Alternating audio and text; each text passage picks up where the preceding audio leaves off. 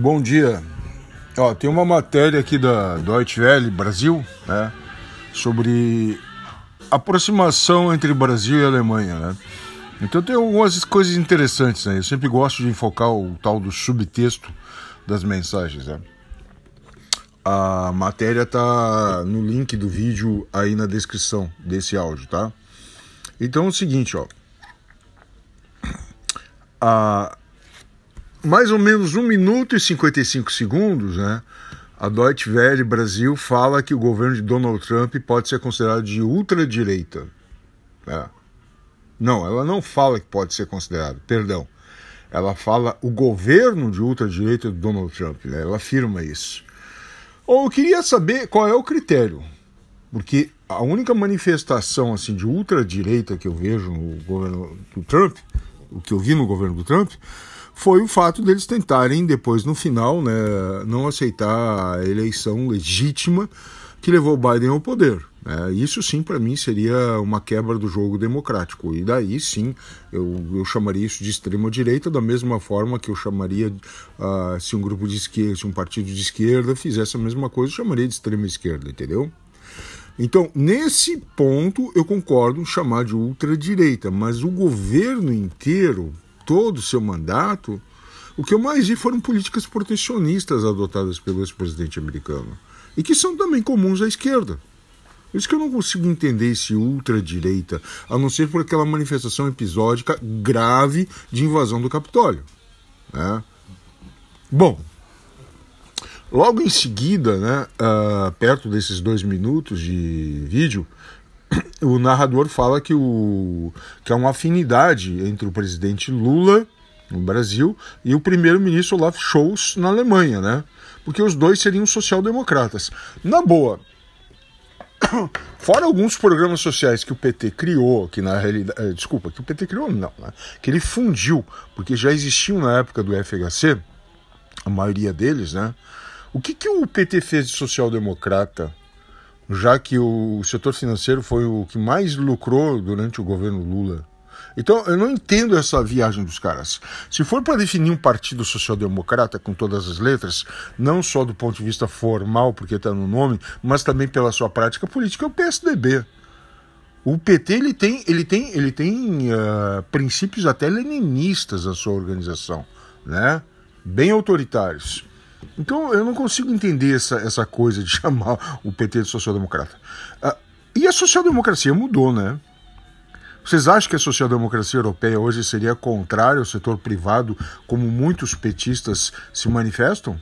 Vocês acham que a social-democracia na Europa, exceto quando funciona mal as empresas, ela é favorável à reestatização de empresas? Então, cara, na boa, eu achei que isso aí é um vacilo danado da Deutsche Welle, né? E eu não acho que esse vacilo seja aleatório, né? Eu acho que é uma coisa assim, é um cacoete na maneira de pensar nos jornalistas brasileiros, né? A gente pode falar disso no outro, no outro áudio.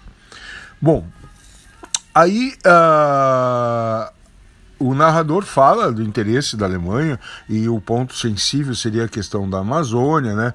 E como em poucos meses de governo Lula, a Alemanha, o, a Alemanha fez muito mais pelo Brasil do que em sete anos de governos anteriores.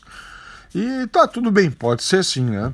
mas daí fala sobre a proposta né, do Brasil de desmatamento zero, mas que de acordo com a legislação atual isso é meio impraticável porque cada propriedade tem direito a desmatar 20%, né?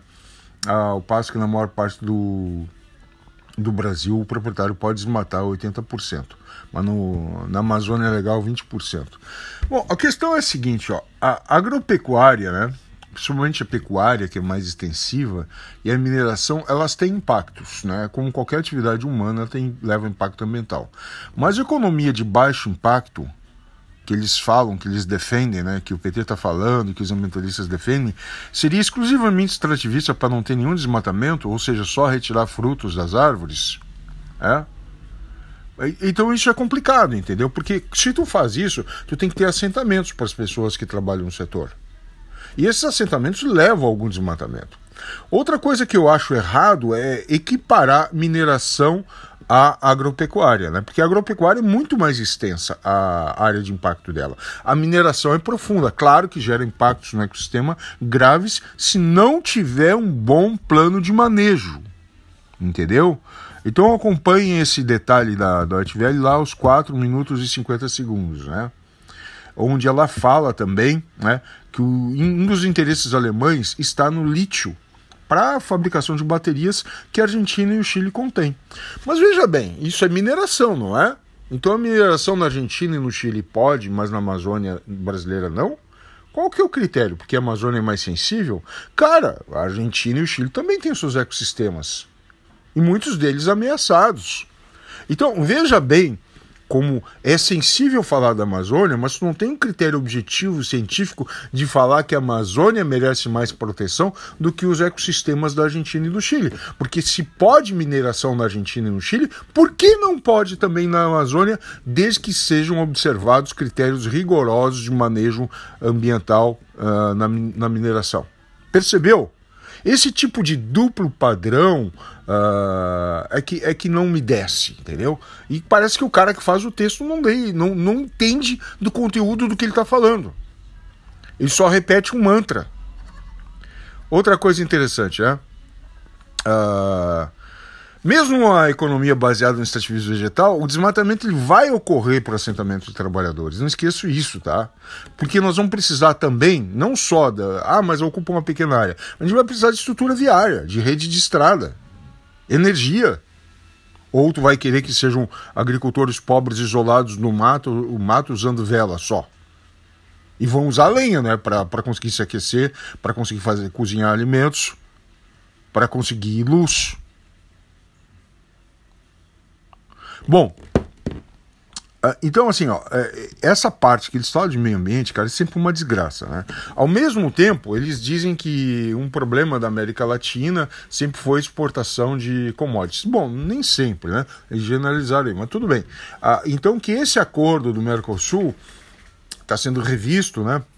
O Mercosul com a União Europeia, para que haja uma, um projeto de industrialização no Brasil, que é mais interessante, leva à formação de empregos aqui, industriais e tal. Né? Então, que, é, que ele, Uh, eles intuíram que há essa intenção por parte do governo Lula em revisar as bases do acordo do Mercosul com a União Europeia.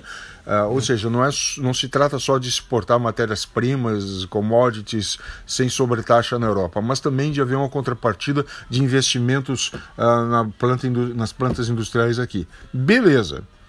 Mas, cara, para isso tu vai precisar de indústria manufatureira, para isso tu vai precisar de transformação, para isso tu vai precisar de, de energia.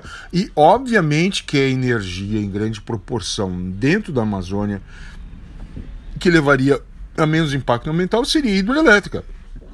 Mas para fazer uma, uma represa, tu também precisa desmatar.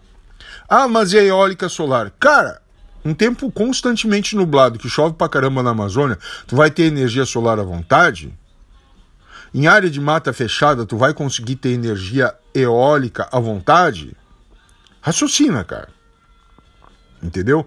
Aos 4 minutos e 18 segundos, eles falam com a maior cara de pau quer dizer, o narrador, sobre essa questão da indústria manufatureira na América Latina, mas não pensa que isso também precisa de ter algum impacto ambiental. A questão toda que esses jornalistas deveriam buscar é, tudo bem, temos que fazer, temos que impactar o meio ambiente quais são as soluções para minorar ou para compensar, para mitigar ou para compensar o impacto ambiental, para que o próprio meio ambiente, com a sua capacidade de resiliência, consiga se sustentar após o impacto, né?